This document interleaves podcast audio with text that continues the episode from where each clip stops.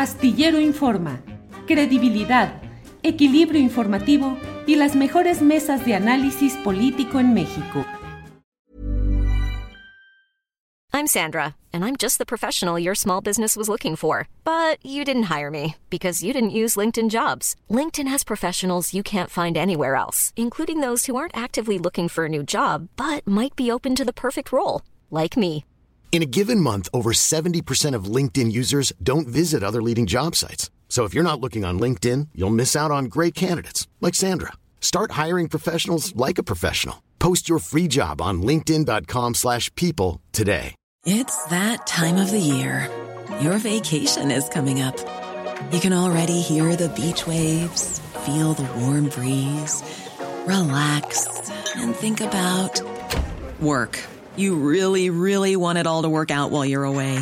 Monday.com gives you and the team that peace of mind. When all work is on one platform and everyone's in sync, things just flow wherever you are.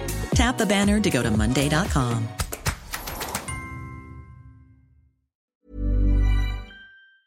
Son las 2 de la tarde con 3 minutos y vamos de inmediato con nuestros compañeros de la mesa de periodistas de este martes 24 de enero de 2023. Como siempre, es un placer recibir aquí en este espacio a nuestros compañeros Temoris Greco. Temoris, ¿qué, qué sucede? Andas muy cambiado. ¿Qué sucede, Temoris Greco? Es que, es que entré a un concurso, es un concurso eh, para, para, un viaje y so, solamente pueden entrar menores de 30 años, entonces como hay que mandar la foto, pues mandé la foto a ver, a ver si doy el gatazo. A ver, es, ¿no andarás es, haciendo algún papel para una película o algo así, Temoris? No, este concurso que es un viaje a, a, las playas de Ucrania. Ah, muy, ah, muy bien, recreativo totalmente. Eh, Arturo Rodríguez, buenas tardes. Buenas tardes, Julio, buenas tardes a, a tu auditorio y naturalmente a los colegas Dani Barragán, Daniela, qué gusto saludarte. Y Temoris Greco, ¿cómo estás? ¿Cómo están? Bien. ¿Cómo me veo? Daniela Barragán, Dani, querida, buenas tardes, ¿cómo estás? Hola, muy buenas tardes, Julio, Temoris, Arturo, pues muy contenta de que me hayan invitado, todo muy bien, y este, pues ya aquí listísima porque hay temas bien interesantes este, sí, en sí, estos sí. días. Sí, sí, sí, así es. Le enviamos un saludo a nuestro compañero Arnoldo Cuellar, un saludo y un abrazo, y que abrazo, abrazo a, Arnoldo. Eh, Arturo, ¿Cómo va el tema, el obligado? ¿Cómo ves este asunto de García Luna y su juicio en Estados Unidos? Y más tú como reportero, ¿qué ribete ves que no está suficientemente explotado o qué te llama más la atención de lo que hemos visto y escuchado hasta ahora, Arturo? Pues mira, yo tengo una eh, baja expectativa, eh, a diferencia creo que de, de la mayoría de quienes están siguiendo este asunto. Eh, básicamente porque me parece que todos estamos esperando las grandes revelaciones. Tengo ciclorama nuevo y está todo arrugado y no alcancé a, planchar, perdonen ustedes, el, este, la cuadrícula que... Se ve bien, se ve así como alguna eh, una obra de arte moderna que luego son así, la puedes promover tranquilamente y hasta venderla en muchos dólares, Arturo. Sí, ¿verdad? Sí. Oye, pues mira, lo que creo es que este, tenemos una alta expectativa de las eh, declaraciones que pudieran implicar a actores políticos de alto nivel y yo creo que de manera muy destacada al expresidente Felipe Calderón. Y, personalmente yo siento que eso no va a suceder. Es decir, eh, estamos todavía en una etapa muy temprana, son, me parece que alrededor de 70 testigos, si no me falla la memoria. Este, y bueno, pues eh, vimos lo que ocurrió con, con, Sergio Villarreal Barragán el Grande, eh, apodado el Grande, este, con una serie, bueno, de, testimoniales eh, que no logran, eh, pues, reflejar más allá de García Luna y algunos mandos bajo su eh, responsabilidad o bajo su mando, eh, valga la redundancia, este, que eh, operaron en esa época. Entonces, creo que en todo caso, el tema a mí me parece que es una altísima expectativa que se ha despertado en México donde por otra parte eh, se da un natural, creo que, eh, eh, debate político en torno a este asunto, pero me parece que muchos debates que son indispensables, necesarios y que no están en la agenda pública desde hace mucho tiempo, tendrían que estarlo. Es decir, estamos consumidos en el asunto García Luna pero me parece que hemos dejado de lado eh, pues la gran cantidad de víctimas de la violencia, tanto de asesinato como desaparición, como tortura, este, como, como prisión y sobre todo en el caso de prisión política, pero eh, la prisión para muchos inocentes, este, eh, gente que ha visto pues perjudicado, perdido su patrimonio, en fin, eh, y, creo que eh, una vez más nos encontramos ante un eh, asunto que tiene, claro, una gran espectacularidad mediática este, por las implicaciones. Hablamos nada más y nada menos que de un secretario de Estado del pasado siendo procesado en el extranjero, pero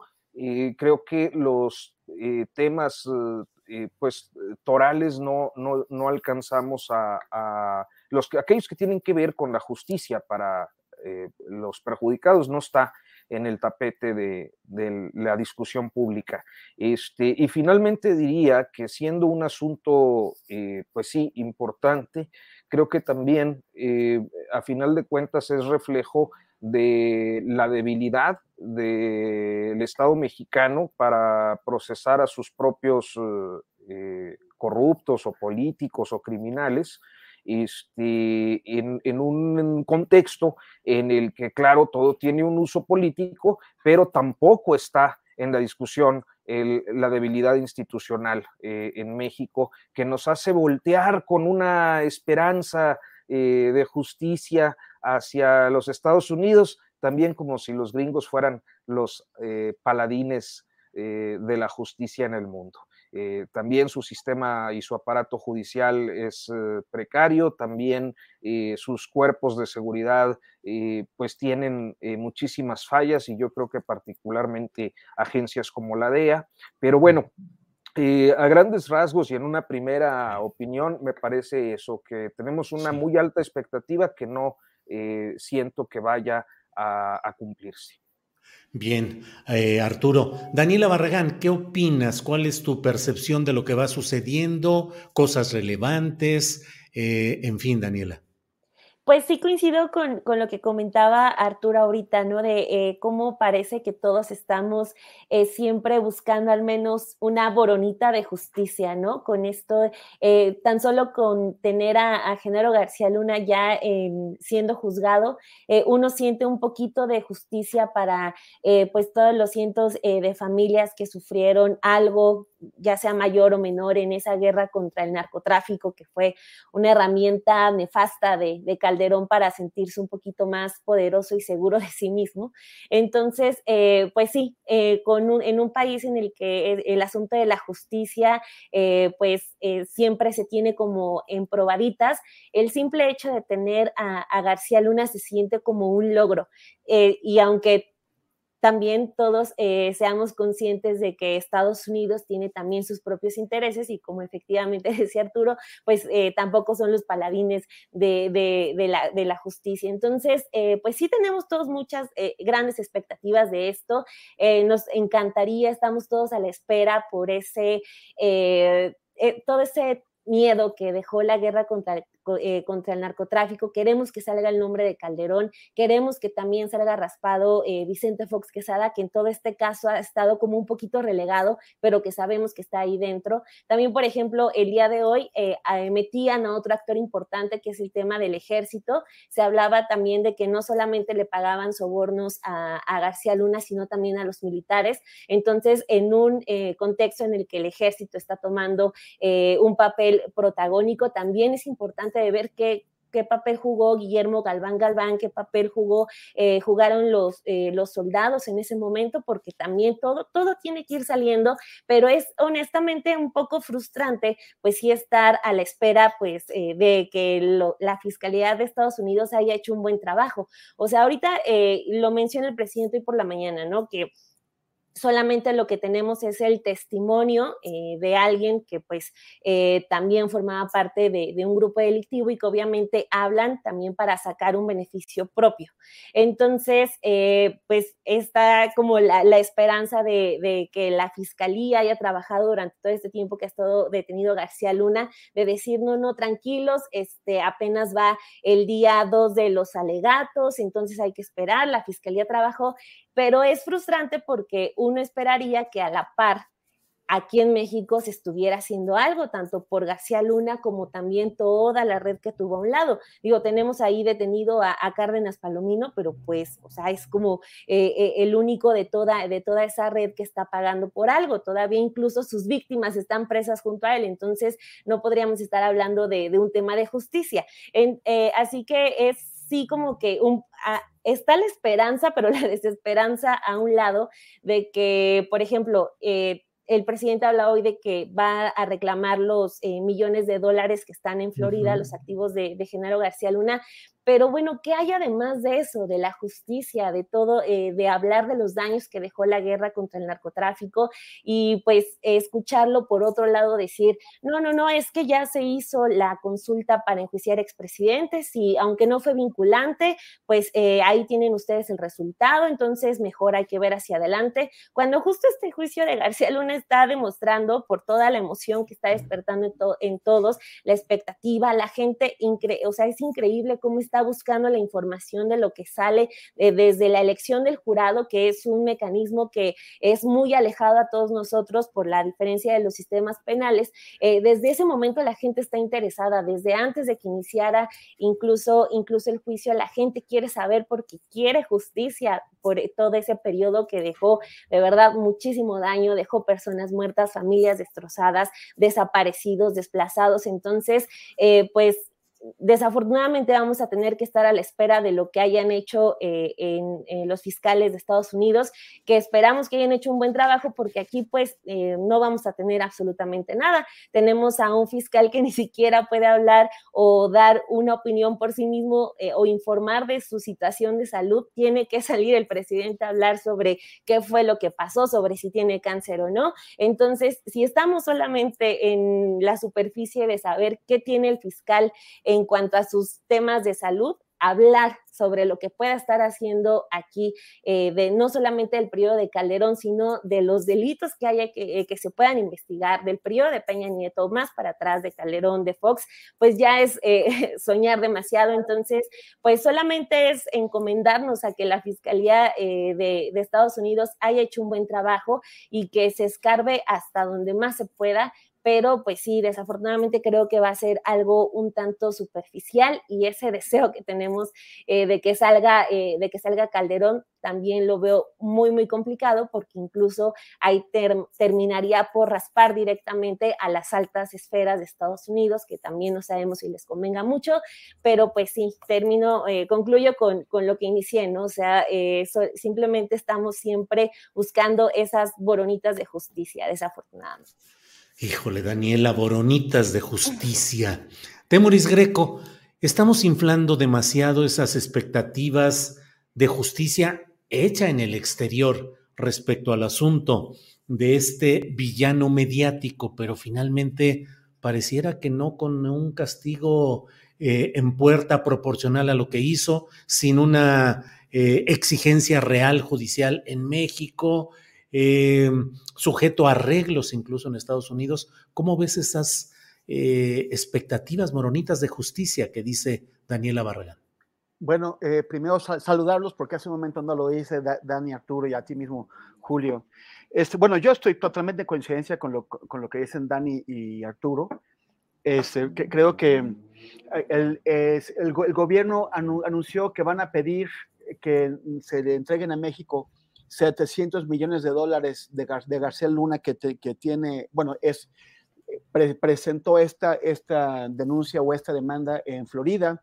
Me recuerda el, largo caso que, tuvo también pendiente mucha gente en México para que los suizos devolvieran a México el dinero que se, que se robó eh, Raúl Salinas de, de, Gortari. Al final los, los, los, suizos nos pintaron un violín y no nos dieron nada. Eh, dudo que, los, que Estados Unidos lo vaya a hacer. Este tema de, yo siguiendo lo que dicen, de, de, confiar en que la justicia se haga en los dos países, pues significa que las prioridades de la justicia, eh, que son, son prioridades que no son las mismas en todos lados, pues serán las prioridades para ellos. Eh, ProPublica, que es un, portal de investigación de Estados Unidos muy serio, de, periodismo de alto nivel, eh, acaba de, publicar declaraciones de una, de una persona de, la, de DEA que dice que ya sabían que la, fiscalía, las, las, fiscalías en Estados Unidos ya sabían desde hace muchísimo tiempo que, eh, que García Luna estaba eh, involucrado con el crimen organizado hasta el tope y que con eso también comprometía al gobierno de México. Y sin embargo, solamente decidieron actuar a partir de que García Luna fue denunciado en una corte de, bueno, en el, durante el juicio contra el Chapo. La, la, cosa es que se, tardan el, el, tiempo que quieren, lo hacen de acuerdo a otros intereses, eh, quién sabe qué estaban protegiendo, sabemos que la, que la DEA pues también tiene sus, sus jugadas y sus, sus, jugadas eh, oscuras también. Entonces, no son los intereses de la, de, la, de la, justicia en México, pero por lo menos, si aparece el nombre de García Luna con pelos y señales y evidencias en el juicio del Chapo, entonces la fiscalía se siente obligada a abrir un juicio contra esta persona que acaba de ser expuesta ante un tribunal. Eh, aquí vimos pasar el juicio completito del Chapo y, nadie, o sea, ningún fiscal de ningún lado en México decidió abrir un procedimiento contra los distintos personajes que fueron eh, eh, evidenciados en el juicio del, Chapo. Y, hay que preguntarnos, pues bueno, ya pues con este fiscal, el, señor de las pantuflas, Gers Manero, eh, con este eh, fiscal hay que preguntarnos quién va a abrir un procedimiento contra las personas que sean nombradas en el juicio de García Luna. O sea, no va a ser, ya, o sea, no solo Calderón, no, no solamente Fox, sino el montón de funcionarios involucrados en todos estos crímenes a lo largo de años.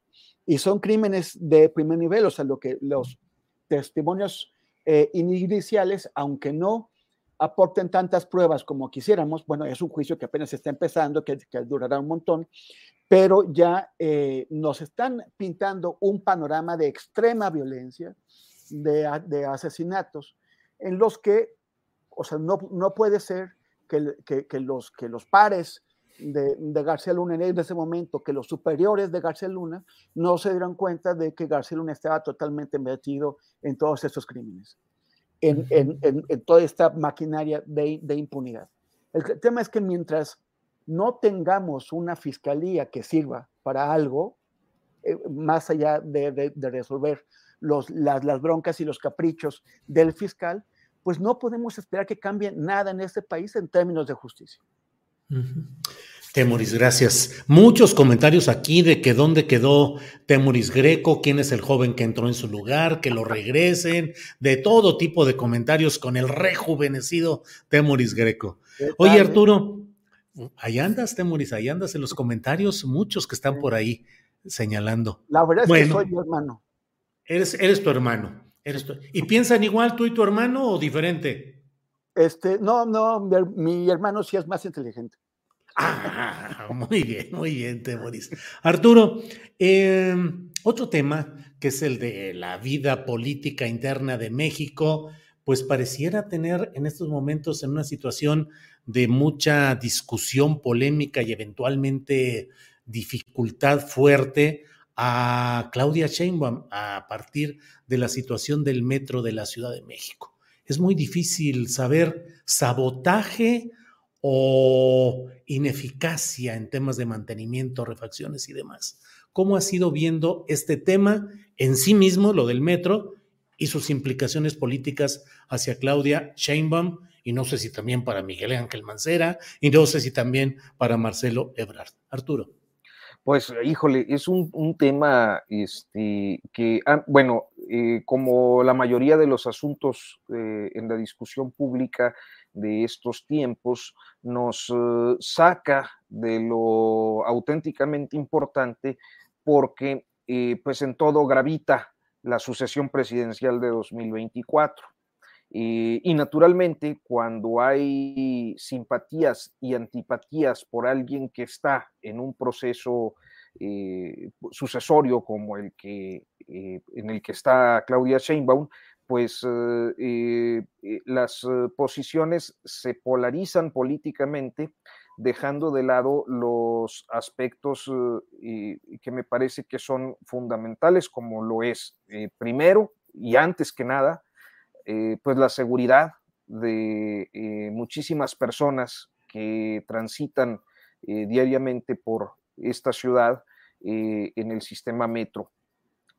para continuar, aquello que tiene que ver con las investigaciones técnicas, científicas que eh, nos permitan dilucidar y, comprender, no solo a nosotros como ciudadanos, sino también a, los aparatos de justicia administrativa y en su caso penal, aquellas responsabilidades eh, de quienes eh, pues han estado a cargo de este sistema y que de manera directa pues podrían haber influenciado su deterioro.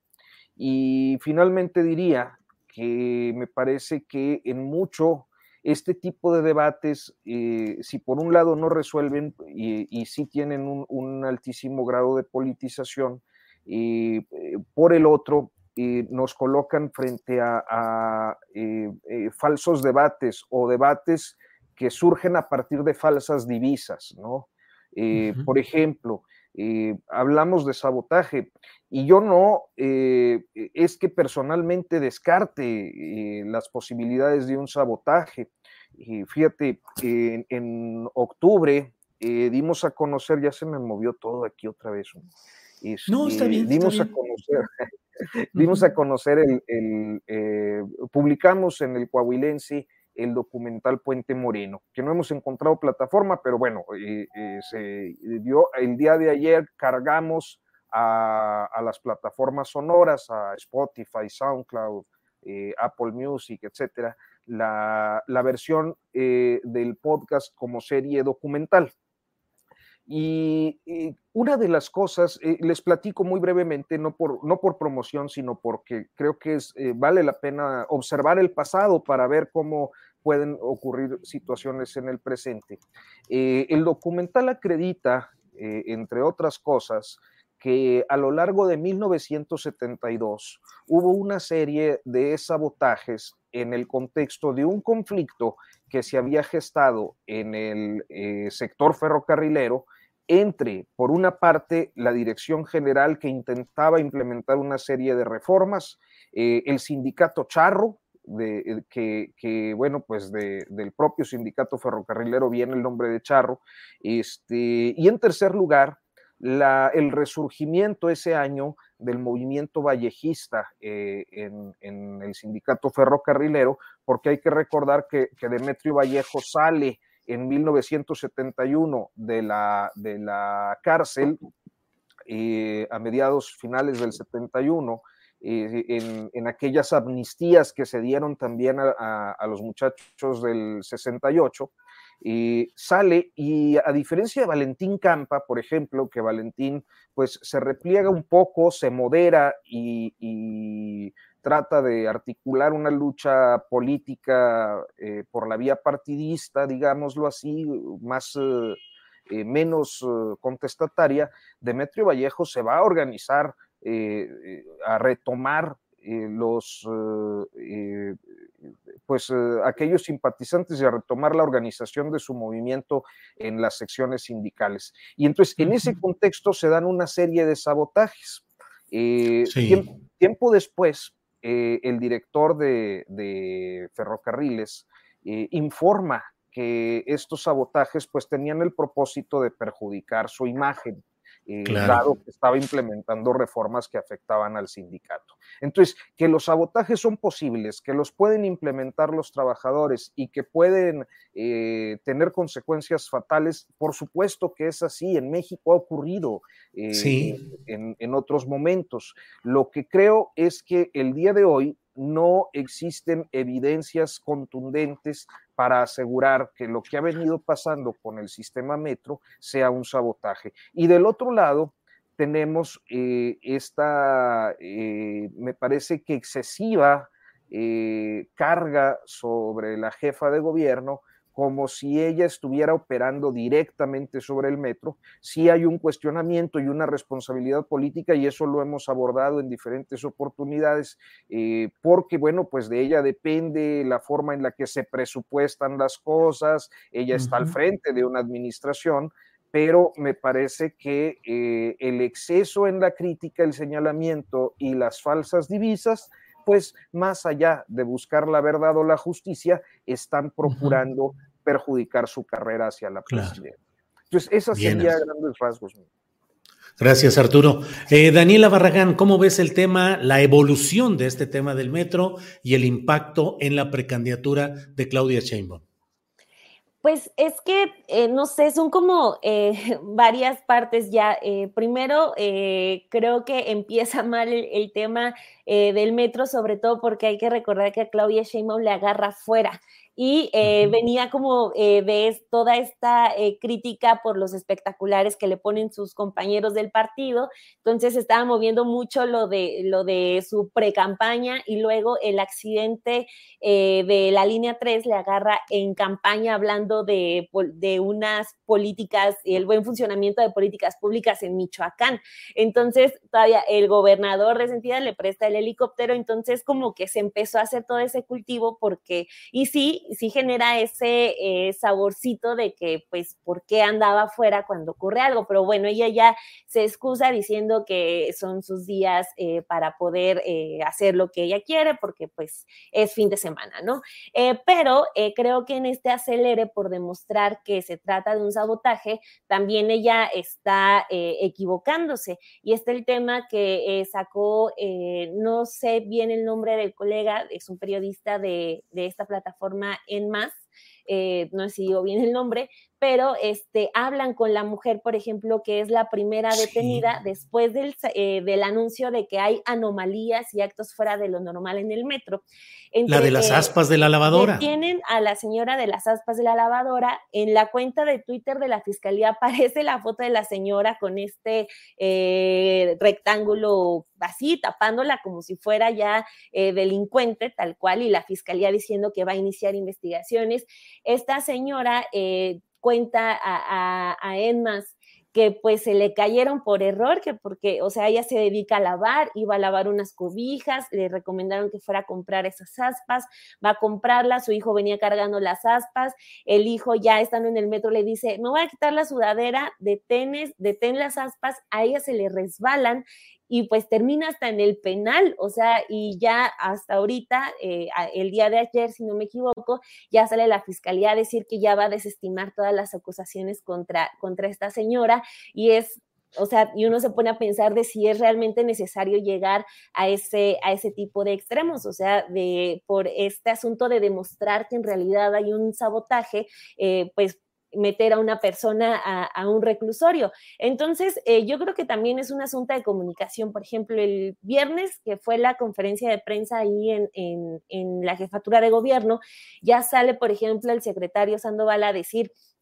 no, pues es que sí, de los vagones que se separaron de un mismo tren, este, eh, fueron unos tornillos que a fuerza alguien los tuvo que haber este, zafado. Una persona, manos humanas, tuvieron que haberlos zafado. O sea, no fue un accidente.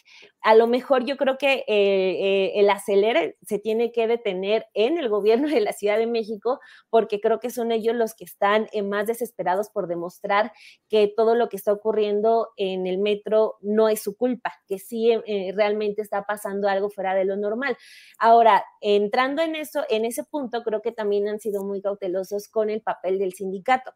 En varias entrevistas a la jefa de gobierno se le ha preguntado, oiga, ¿qué pasa con el sindicato? ¿Qué pasa con el sindicato? Y ella dice dice, no, no, no, estamos muy bien, eh, casi, casi diciendo que no va por ahí el tema, cuando pues, este, pues eh, la historia del sindicato del metro también es como una de tantas que tenemos aquí en México, de un sindicato cooptado por un grupo, también por, eh, por personas que han hecho su carrera sindical a la par de, de, una carrera política en el PRI en el Partido Verde. Entonces, pues a lo mejor tendría que poner el foco más en, en, en, el sindicato, más en los talleres. Apenas se dijo que ya la Guardia Nacional iba a estar evaluando los talleres, las cocheras, revisando, perdón, y creo que vale más la pena hacer eso que poner a los de la Guardia Nacional a lo largo eh, de las estaciones para ver la entrada y salida de las personas. Creo que valdría más la pena enfocar bien la batalla porque sí se está equivocando mucho eh, en ese sentido eh, todo el equipo de, de, de, Claudia Sheinbaum, porque no pueden nada más así como así meter una señora a, al reclusorio porque se le cayeron unas aspas del metro y aunque ya desestimaron el caso, a la señora sí la exhibieron en todas las redes eh, de, del gobierno, eh, de, la jefa, de la jefatura de gobierno y de la fiscalía. Entonces, como que eso todavía le mete otro ingrediente que no termina de cuadrar. Entonces, quizá mejorar la comunicación y sí, eh, pues dar pasos un poquito más inteligentes. Bien, Daniela. Hermano más inteligente de Temoris Greco que está aquí con nosotros. señor Greco, ¿qué opinas de todo esto? eh, sabotaje, falta de mantenimiento, expectativas políticas de la jefa de gobierno, eh, todo en una mezcolanza muy peculiar. ¿Cómo lo ves, Temoris? Mira, yo, yo estoy muy de acuerdo con lo que dice Dani y me parece eh, bastante eh, reprochable lo que hicieron con la señora Viviana Salgado. Lo que, lo que hizo el gobierno y lo que hicieron todos los que repiten lo que dicen unos u otros por consigna la, la, a la señora se le cayeron unas aspas de plástico, no son las hélices de un avión, son unas aspas de plástico. Pero para muchísima gente, en redes y por todos lados, ya era la demostración final e inapelable de un, de un, de un sabotaje. Y además de que la señora se merecía un, el, todo el peso de la ley. When you're ready to pop the question, the last thing you want to do is second guess the ring. At Bluenile.com, you can design a one of a kind ring with the ease and convenience of shopping online. Choose your diamond and setting. When you find the one, you'll get it delivered right to your door. Go to Bluenile.com and use promo code LISTEN to get $50 off your purchase of $500 or more. That's code LISTEN at Bluenile.com for $50 off your purchase. Bluenile.com code LISTEN. Hey, it's Ryan Reynolds, and I'm here with Keith, co star of my upcoming film, If, only in theaters, May 17th. Do you want to tell people the big news? All right, I'll do it. Sign up now and you'll get unlimited for $15 a month in six months of Paramount Plus Essential Plan on us. Mintmobile.com slash switch. Upfront payment of $45 equivalent to $15 per month. Unlimited over 40 gigabytes per month. Face lower speeds. Videos at 480p. Active Mint customers by 531.24 get six months of Paramount Plus Essential Plan. Auto renews after six months. Offer ends May 31st, 2024. Separate Paramount Plus registration required. Terms and conditions apply if rated PG. Eh, si les hubiera pasado a ellos. O sea, yo he tirado cosas al, a, o no, no, he tirado, se me han caído cosas al metro en dos ocasiones. Unos lentes una vez y otro, bueno, pues ya se imaginarán hace cuánto tiempo pasó un Walkman, ¿no? Un Walkman que es el abuelito mm. del iPod, que, que, que es el abuelito del, de los teléfonos de ahora.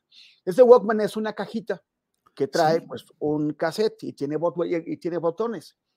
Ah, si como la mitad de un ladrillo, digamos, en aquellos tiempos. un ladrillo. Si uh -huh. se me hubiera caído un, un, un, Walkman. Ese día, el mismo día que, que entró la, la, Guardia Nacional y que estaba la paranoia a todo, yo hubiera podido pasar como la señora Salgado dos noches en una cárcel.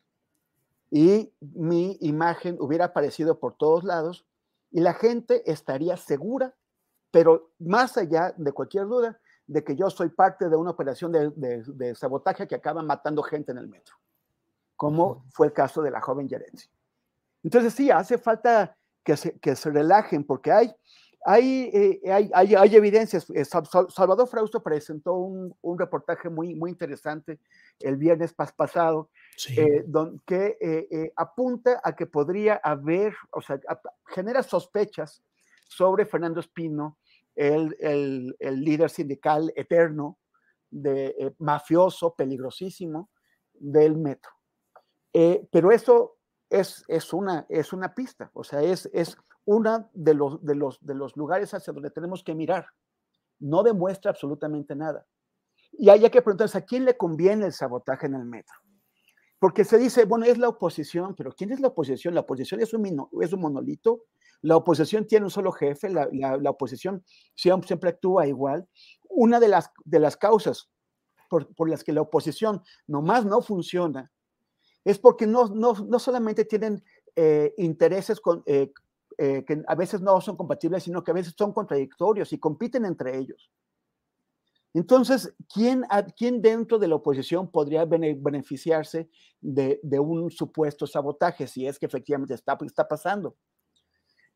Podría, ¿Es Alito o es Marco Cortés o es el, el cacique mafioso de Coajimalpa, Adrián Rubalcaba, a, quien por cierto un diputado de, de, de Morena acaba de invitar a incorporarse a Morena? pero él podría tratar de, descarrilar en la oposición la candidatura que supuestamente le, van a dar al PAN. O sea, ¿cuántos intereses puede haber? Puede haber intereses que ni siquiera son partidistas, solamente a, a, río revuelto ganancia de pescadores. O sea, no podemos, nadie puede estar seguro de qué es lo que está pasando, de en qué medida realmente hay algún tipo de actos malintencionados y qué tanto corresponde efectivamente a la falta de mantenimiento del metro. Porque por más que digan que, que tienen el presupuesto suficiente, no lo tienen. Y eso lo hemos estado viendo. Hace eh, media hora me, viajé en metro, me bajé en la estación Chilpancingo y solamente para poder comentarlo aquí, me fijé en las cuatro escaleras mecánicas que te sacan de, esa estación y ninguna funciona. ¿Por qué no funciona? Por mantenimiento, porque están ahorrando. Si están ahorrando, y no pueden mantener funcionando las, las, las escaleras que en todo el resto de mi vida yo siempre vi trabajando. Entonces, ¿hay, hay presupuesto suficiente o no? Evidentemente no lo tiene. Es, e, en, en todo caso, ante la falta de evidencias reales, sólidas que, que tenemos, que nos hacen falta, la, la última palabra la, la, debe tener la Fiscalía de la, de la Ciudad de México. Pues este no es una fiscalía como, por ejemplo, como la de Morelos, en donde el fiscal de Morelos está abiertamente en la oposición contra el gobernador de Morelos, los dos impresentables. Pero no, esta es una fiscalía que está totalmente en sintonía con la jefatura de gobierno. Una fiscalía que al menos en el caso de la, de la señora Salgado finalmente actuó de manera responsable y retiró los cargos. Y ya, y, ya, ya, vio que no, ella pese a toda la gente que anduvo diciendo que la señora Salgado era responsable, era la culpable, ya la fiscalía les dijo, ¿qué creen? Pues no, ya a ver si la próxima se contienen antes de estar generando criminales o, señalando. esa fiscalía es la que tiene la responsabilidad de demostrar qué es lo que realmente está pasando, qué tantos son problemas de mantenimiento, qué tantos son problemas de actos malintencionados, de demostrarlo y de llevar a la gente responsable ante la justicia, ante los tribunales. Porque si alguien efectivamente está intentando crear caos y ayer se intoxicó gente en Barranca del Muerto y la semana anterior una muchacha murió horriblemente aplastada por dos vagones. Esto es imperdonable. Y, más allá de toda la grilla política y de todas las, las blancas políticas, eso tiene que acabar y los responsables tienen que ir a la cárcel. Temuris. Eh, gracias. Eh, la verdad es que en el chat, bueno, hay una eh, gran insistencia en defender o en tratar de apuntalar la tesis del sabotaje y criticar el hecho de que se tengan otro tipo de observaciones o de balanceo de esta información. Y bueno, pues ahí va caminando. Arturo Rodríguez, Arturo, mmm, el INE dice que está en riesgo la elección de 2024 debido al plan B electoral, a las restricciones presupuestales. Eh, la narrativa de los opositores en este momento parece estar muy sincronizada en el sentido de que vamos caminando inexorablemente hacia el abismo en lo económico, lo político, el acribillamiento de la democracia, el inicio de la dictadura. ¿Cómo vas viendo los tiempos políticos? en este 2023 en el cual probablemente estarán ya los eh, precandidatos o los candidatos presidenciales de los partidos a finales de este año. ¿Cómo vas viendo este año, oposición y eh, eh, la corriente llamada Cuarta Transformación? Pues mira, yo, yo eh, creo, y es un, un, punto de vista todavía preliminar porque falta por observar mucho, pero creo que gran parte del problema que existe hoy con la judicialización del Plan B, es decir, las controversias o acciones de inconstitucionalidad que se impulsaron ayer por eh, los tres partidos opositores coaligados hoy en Va por México, tienen que ver con una conducta que eh, el Estado mexicano, es decir, que el presidente de la República, pues ha tenido como característica de su administración y es la de no dialogar, no alcanzar consensos basado en su mayoría. Eh, y claro, eh, lo puede hacer, eh, para eso tiene mayoría, según, según podemos observar, pero me parece que cuando logras construir algunas cosas con tus oposiciones en el ideal democrático, pues eh, reduces las condiciones de conflictividad como las que eh, vivimos el día de hoy. Pero me parece que ese es el propósito, que el conflicto surja, porque muchas de las eh, cuestiones que tanto los partidos de oposición como pues un sector de los consejeros del Instituto Nacional Electoral arguyen como un problema son de suyo impopulares. ¿Cómo impopulares? Pues bueno, eh, pienso en lo siguiente, si se habla de una reducción de recursos, creo que esa reducción de recursos no eh, eh, nos explica hasta qué punto esos recursos son necesarios o no, pero partimos de la premisa de que gastan mucho y ganan mucho. cuando quizás el análisis tendría que verse desde otra perspectiva, pues que la democracia o las democracias eh, a veces cuestan, y en el caso de México cuestan por una historia eh, de oposiciones, incluida una gran mayoría de eh, la clase política López Obradorista que militó en partidos de izquierdas en el pasado, pues por un tema de desconfianza, principalmente una desconfianza que se configuró en la elección presidencial de 1988, la llamada caída del sistema y posteriormente la elección presidencial de 2006. Eso va encareciendo más allá de las nóminas, pues eh, los aparatos de, electorales en este país. Un segundo aspecto eh, creo que tiene que ver con algunas medidas que también son impopulares, pero que me parecen sumamente preocupantes por la radicalidad. Eh, y voy a poner un ejemplo concreto. En el paquete del Plan B, por ejemplo, se aprobó la Ley General de Comunicación Social, ah, una disposición, eh, el artículo 26 de esta ley, que establece un tope máximo de gasto en publicidad a todos los órdenes de gobierno y a todos los poderes del Estado eh, en, materia de eh, comunicación social es decir, de publicidad gubernamental. La lógica es, pues, eh, eh, que se gasta mucho en eso cuando eh, podría dedicarse a otras cuestiones. Y claro, es una acción que si uno lo piensa en términos de que la publicidad oficial ha sido un mecanismo de control sobre los medios de comunicación durante mucho tiempo, para incidir o para influir en las líneas editoriales, nos encontramos con que eh, pareciera eh, ponerse al mismo nivel o equipararse al llamado chayote, ¿no? Eh, de ahí que inclusive la ley durante pues las dos semanas entre la aprobación del Congreso, de la Cámara de Diputados y, y el Senado, se le llamó así, ley chayote. Entonces, establece un 0.1% de tope presupuestal. ¿Esto a qué nos lleva? Pues básicamente, lo digo sin, sin temor a equivocarme, básicamente a la extinción de los medios de comunicación en los estados de la República y en buena medida de los que existen en el país, porque el modelo de negocio sigue basado en los esquemas publicitarios. Y los esquemas publicitarios entraron en crisis desde hace tiempo porque lo digital, que, además es muy barato y se puede sectorizar y se puede georreferenciar, pues eh, eh, desplaza a, la a, los medios de comunicación como un vehículo de publicidad. En tanto, la publicidad oficial es la que eh, pues estaba sustentando a gran parte del ecosistema de medios y ahora se limita. ¿Cuál es la posición? Uno diría, pues qué bueno que se acabe, ¿no?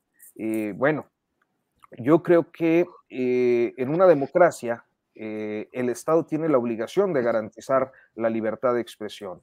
Y con esto quiero decir que podrían revisarse esquemas en los que pudieran existir eh, presupuestos destinados al fortalecimiento de los medios de comunicación, ya sea por la vía de la publicidad equitativa, justa, bien distribuida, eh, con probanza de eficacia, entre, otras, entre otros factores, como eh, a través de fondos, como sucede, por ejemplo, e, e, en, Francia, ¿no? Donde existen fondos específicos para los medios de comunicación, porque el Estado dice tenemos que garantizar la libertad de expresión y esto se hace transparente y se hace a través de una serie de reglas, pero aquí no, es la extinción. Entonces, eh, creo que en el debate hay temas que tuvieron que haberse tocado de fondo, que tuvieron que haberse discutido, que tuvieron que haberse consensuado, eh, pero bueno, fue un, golpe sobre la mesa, la imposición de una reforma electoral que nos permite tener, claro, algunos puntos de vista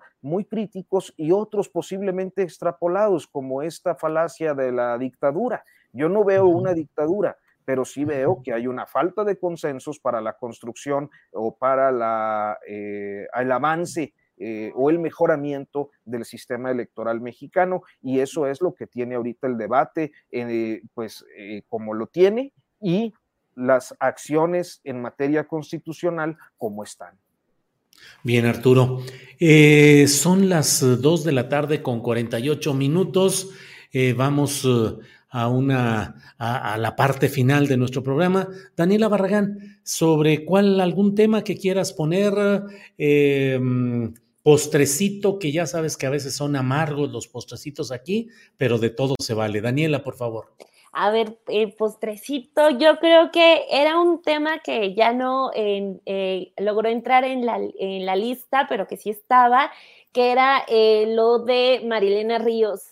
Este, la liberación, bueno, la, la prisión domiciliaria para su agresor intelectual este, pues bueno, poner la atención siempre es como, eh, nos faltan ojos, nos falta tiempo, nos faltan manos para atender todos los casos de agresiones a mujeres, pero bueno, eh, atendiendo al que está, afortunadamente llega incluso el día de hoy a la mañanera el tema de esta decisión eh, del juez de liberar a este agresor, a este eh, que intentó pues matar a, Marilena Ríos, hay que decirlo así, este, pues afortunadamente llegó a la mañanera, pero pues eh, aún así todo lo que está ocurriendo alrededor de su caso, pues sí es muy preocupante, ¿no? O sea, eh, y sobre todo porque se hace promoción del delito al momento de que un juez determina que alguien que agredió con ácido a una mujer, que la marcó de por vida, que, la que ya la somete para toda su vida, todos los años que le quedan a operar a tratamientos, a terapias psicológicas, eh, pues un juez decide que no es tan grave que pues puede irse mejor a su casa y continuar el proceso en paz, que nada, que nada ocurrió. Entonces, eh, pues dice el presidente que va, eh, que ya se está tomando el tema porque pues claro que es pues una vergüenza para todos que un juez haya tomado esa decisión, pero pues nos regresa al tema general, ¿no? De, eh, pues en este caso, María Elena ha trabajado para que su, lo que le ocurrió a ella no esté escondido, no esté pasando por debajo, no se quede en las oficinas de las fiscalías ni de los ministerios en, en lo privado, sino ella, y ha sido también muy criticada por eso, pues ¿por qué no se queda callada? Entonces, eh, simplemente es, imagínense lo que pasa con un caso tan conocido que tiene tanto eco en los medios e imaginarnos lo que está ocurriendo en estos momentos con otros casos. Entonces, eh, pues sí, solamente pues seguir poniéndole atención a todas las eh, víctimas de eh, que víctimas de ataques eh, con ácido en México, porque son muchas y desafortunadamente todas tienen ese común que están exigiendo y que tienen una lucha constante por acceder a la justicia. O sea, ya les marcaron todo, ya les destruyeron gran parte de la vida y todavía tienen que enfrentarse a un sistema que no les reconoce la agresión y que parece que castiga que hayan sobrevivido, porque eso es como algo que le dice el, juez prácticamente es como, pues no te mataron, no te moriste, entonces no es feminicidio, no, el delito no es mayor. Entonces también eh, nos habla de cómo, eh, pues eh, aquí en México puedes agredir a una mujer, puedes hacer hacerle mil cosas y si no te mata, este, pues no va a pasar nada. Entonces, eh, está gravísimo lo que está ocurriendo, pero pues sí exhibe toda, eh, todo esto eh, garrafal que ocurre entre las mujeres y el acceso a la justicia. Entonces, pues vamos a ver nada más qué es lo que ocurre con, con el caso de María Elena. Daniela, pero además en estos tiempos recientes pareciera que se reproducen más casos de agresión a mujeres en términos y pues eh, a veces eh, todos son terribles, pero algunos a veces inimaginables, como este reciente caso de una jovencita que fue secuestrada afuera. Ángela. Así es, eh, fue esperando a su madre a, las afueras de unos servicios sanitarios en la tarde, enfrente de todo mundo, sin, no fue en un callejón oscuro ni en un lugar inhabitado. Y luego la manera como termina esta historia, con ella con vida afortunadamente, pero con un tratamiento salvaje. Y como eso, múltiples casos, los de... Eh, eh, habitantes, bueno, de, de, Jalisco que fueron a Zacatecas, tres mujeres, un hombre. Dice uno, ¿qué está pasando, Daniela? Sí, lo de María Ángela es impresionante porque eh, fui el sábado a la manifestación a la que convocó su mamá y sus hermanas y en el punto donde desaparece al menos había cinco cámaras. Este, o sea, además de que el paradero de Indios Verdes es uno de los eh, más transitados, de que está tapizado de vendedores ambulantes y con cinco cámaras, o sea, imagínense, en esas condiciones puede desaparecer una niña de 16 años. Entonces, eh, el problema está en que de nuevo es esta fórmula, o sea, eh, sus hermanas y su mamá sus primas, sus amigas empiezan a cerrar vías, empiezan a hacer escándalo, empiezan a hablar eh, con medios de comunicación, porque pues pareciera que es la única manera en la que pueden meter presión a las autoridades cuando no tendrían por qué estar cerrando avenidas, sino también ellas estar ayudando, buscando, en lugar de casi estarle exigiendo a las autoridades que cumplan con sus protocolos en, en desaparición de mujeres. Pero bueno, afortunadamente en medio de todo, eh, María Ángeles está, eh, eh, María Ángela está en su casa, pero también todo lo que pues empezó a publicar sobre ella, que son declaraciones que la Fiscalía Capitalina da al Universal, en que habla que pues sí fue encontrada en esa, en una bolsa de plástico, y bueno, o sea, es uno tras otro porque Y que hay otras niñas y mujeres que estaban en condiciones similares. Ajá, entonces eh, a lo que voy es que mientras estábamos en Indios Verdes buscando, a, eh, protestando para que busquen a Ángela y al menos un video de las cinco cámaras que había ahí, este, dos horas después anuncian que la encuentran, pero después, minutos después, en esa misma cuenta de la fiscalía, otra vez eh, varias alertas Amber de niñas desaparecidas. Entonces, pues es un cuento de nunca acabar este, desafortunadamente, y es muy mal mensaje para las familias que, o sea, que vean que lo único que pueden hacer es eh, cerrar avenidas cuando pues no tendrían por qué hacer eso. Y eso creo que también es como algo que debe, debe atender la autoridad. Y eso que es la Fiscalía Capitalina que ha marcado como... Eh, buen, un buen manejo en algunos casos, como se le puso al tú por tú a la Fiscalía de Morelos, pero aún así, o sea, pues no, no, a lo mejor no están terminando de atender bien todos los casos. Daniela, Temoris, postrecito, lo que desees agregar, por favor. Bueno, bueno, siguiendo un poquito de lo que, lo que, lo que dice Dani, es que o sea, lo, único que, logra cambios es la presión popular, ¿no? O sea, en el, caso de la saxofonista de, de Marilena, pues este juez hizo una de esas resoluciones absurdas, eh, seguramente a través de algún tipo de acuerdo con el, con el, con el condenado, bueno, con el procesado, y que, se, que, quedan en la impunidad esas resoluciones de los jueces, eh, excepto cuando se hace un escándalo. Marilena Ríos no solamente ha mantenido su lucha, sino que ha recibido el respaldo, la solidaridad de muchas otras personas y esto ha, permitido... Sí, a lo mejor es tu hermano que ya te está exigiendo que no lo estés suplantando.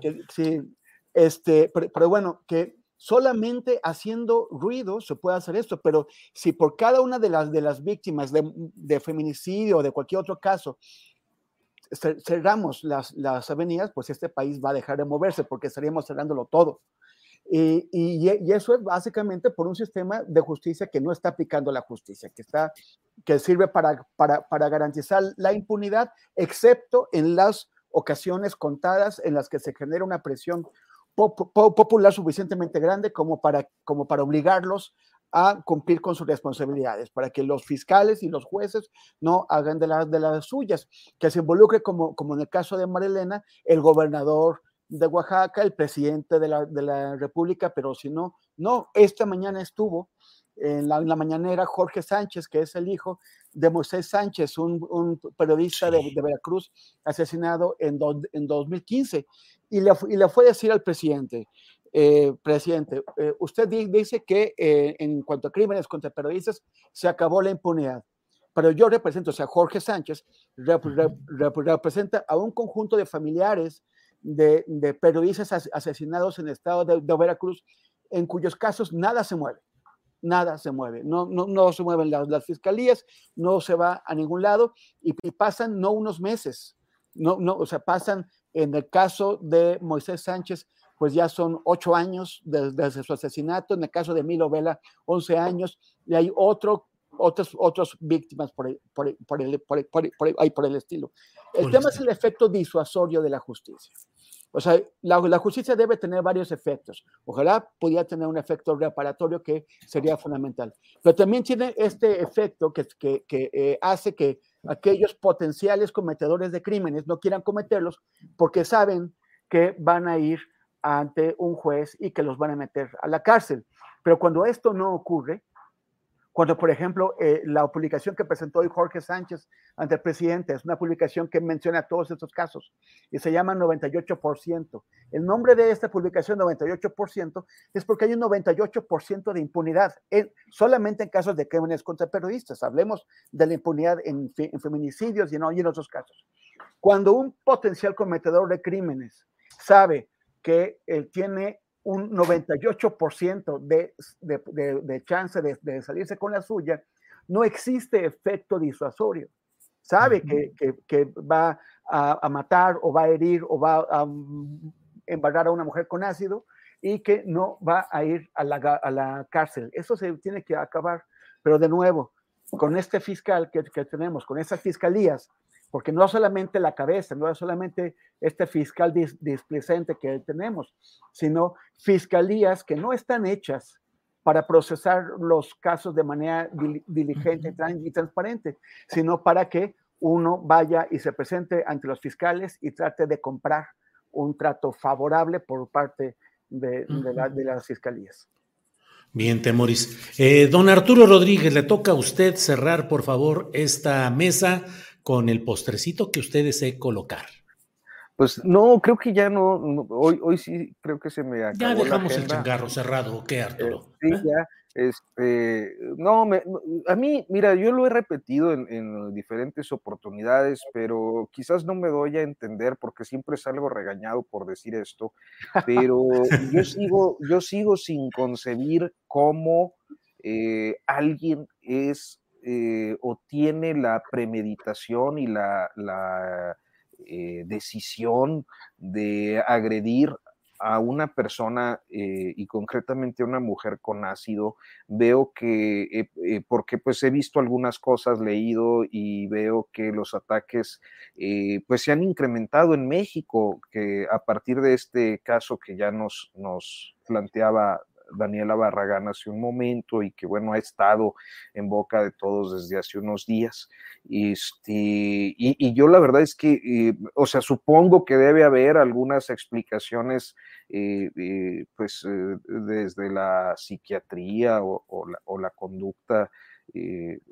pero no, no, sé, a mí me sigue pareciendo algo absolutamente fuera de, de cualquier eh, como todo tipo de agresión, por supuesto, pero es que es, esta, eh, o sea, eh, idea de dejar a alguien marcado de por vida por, por, por, no sé por qué, porque en ocasiones he visto que estos ataques también se dan como, como de manera aleatoria, o sea, me parece una, una brutalidad y una, no, sé, ya no quiero decir más porque luego siempre me regañan así, que como que no sea pendejo, pues no sabe que es por tal cosa, bueno, perdone usted, no sé, no entiendo, pero, pero insisto, es, es, eh, a mí me parece completamente fuera de todo eh, eh, raciocinio y, y, humanidad. Este, y dicho eso, ya para cerrar, este, decir que ya eh, sé que eh, Temoris Greco ha asignado un contrato para el remake de Mirada de Mujer y hará el papel que en el pasado hacía don Fernando Luján. Órale. Dale, Temoris, ya te cachamos. Confiésalo ya. Qué, pues, bueno, qué, qué, qué, elogio, qué elogio, qué bien. Muchas gracias, Arturo, ¿qué te invito? Vamos. Muy bien. Pues muchas gracias. Gracias a los tres. Dani, muchas gracias. Buenas tardes. Muchas gracias, Julio, y un saludo a Adriana Buentello por la invitación. Y solamente decir de lo que comentaba Arturo, de que no hay palabras para describir a esas personas, pues es un buen síntoma porque así no lo normalizamos, ¿no? O sea, el no poder describir a una persona que sea capaz de atacar con ácido a alguien nos habla de que nunca lo vamos a aceptar como algo normal dentro de la sociedad, así que así que siga siendo indescriptible lo que ocurra con, en la mente de esos señores, pero bueno, muchas gracias por la invitación, un placer como siempre, Temoris Rodríguez, eh, Temoris, Arturo, maestrazos, gracias. Bien, Daniela. Arturo, gracias. Y bueno, aquí afiliados a ese club de los pentontos, porque luego lo que opinamos y decimos sobra la gente que dice, ah, pero qué pendejos son estos cuates o este cuate, porque no entiende cuál es la profundidad. Pues sigamos en este en este doctorado en pendejología, si fuera necesario, Arturo. Gracias. Sí, sí, sí. Muchas gracias, Julio. Como siempre, un privilegio. Este, Dani, un gusto verte de nuevo. Este, Temoris Greco. Y bueno, pues un saludo a Arnoldo Cuellar, ande en lo que ande. Seguramente nos sorprenderá en unos días con algún notón. Anda, sí, sí. Sí anda en asuntos personales, que le enviamos efectivamente un gran abrazo a Arnoldo Cuellar. Temoris, Temoris, al rejuvenecido Temoris Greco. Gracias, buenas pues, tardes. Pues, yo, pues yo por eso que dices, ya, ya dejo, el, dejo el periodismo y me voy a, la, al, hacer mirada de mujer, al fin y al cabo, si alguien dice eh, tonterías, pues será culpa del guionista, yo nada más a, repetir. Oye, este Daniela, es que luego aquí dicen que salvo el moderador o conductor, es la mesa de los guapos, porque Arnoldo Cuellar, Arturo Rodríguez, Temoris Greco levantan suspiros, Daniela. De verdad, yo no lo iba a decir, pero hace rato que me metí a los comentarios, sí dije, órale, como que sí andan muy piropeados aquí, ¿eh? Oye, Dani, Dani, no, pero no, no viste en, tu primera intervención, alguien estaba poniendo, Dani, te amo, Dani, te amo. bueno, bueno, no, no, sin duda, sin duda, Dani. Bueno, pues muchas gracias. Nada más comentar, porque se me quedó ahí. Este, el, tema que esta niña, la que, la que, la, de paradero de, ellos verdes, dice, o sea, yo no era la única, tal vez solamente el ruido que hicieron sus, familiares la salvaron, pero eh, había otras niñas, ¿qué está haciendo? O sea, ¿por qué la autoridad no ha informado qué está haciendo eh, al respecto? ¿Cómo es que pueden actuar con esa impunidad? Tuvo este, esta operación de, de ruido, de exigencia, de presión que hicieron los familiares, la salvó, pero también pudo haberla matado, porque también sus captores podían haber pensado, no, mira, esto es un problema, vamos a deshacernos de ella. Es como, como es muy difícil esto, ¿qué es lo que están haciendo? Y también recordar que Alan Flores del escenario calentano sigue desaparecido en, Guerrero, que los, las personas ya, ya dejaron libre a otro que, del que no sabíamos que también está. O sea, ya, ya son tres que han dejado en libertad, falta eh, Alan Flores, pero los dejaron en libertad sin intervención de las autoridades. A pesar de todo el ruido que se ha hecho, las autoridades de Guerrero parece que andan mirando o quién sabe qué es lo que están haciendo. Pero bueno, ya, ahora sí, muchas gracias, síganos en redes, arroba Temoris en Instagram y en Twitter y facebook.com diagonal Temoris. Dani, Arturo, Julio, gracias. Muchas, espero que a la próxima o en unas dos semanas regrese mi, mi, hermanito el mayor. Tu hermanito el mayor es un hombre de edad, hay que tratarlo con mucho respeto, Arnaldo Cuellar. Bueno, gracias nos invitas aunque sea de extras. Sí, Muy sí, bien, bueno, bueno. O, a la, producción ahí a, las, fiestas. Oigan, ah, y muy rápido, nada más, asómense al, podcast documental Puente Moreno, producción del Coahuilense. Eh, está en todas las plataformas eh, sonoras y yo creo que les va a gustar. Este, bueno, a mí me gustó. Bueno, eso ya es garantía, ya es buena recomendación. Daniel Arturo Temoris, gracias, nos vemos pronto. Hasta luego. Gracias. Para que te enteres del próximo noticiero, suscríbete y dale follow en Apple, Spotify, Amazon Music, Google o donde sea que escuches podcast. Te invitamos a visitar nuestra página julioastillero.com.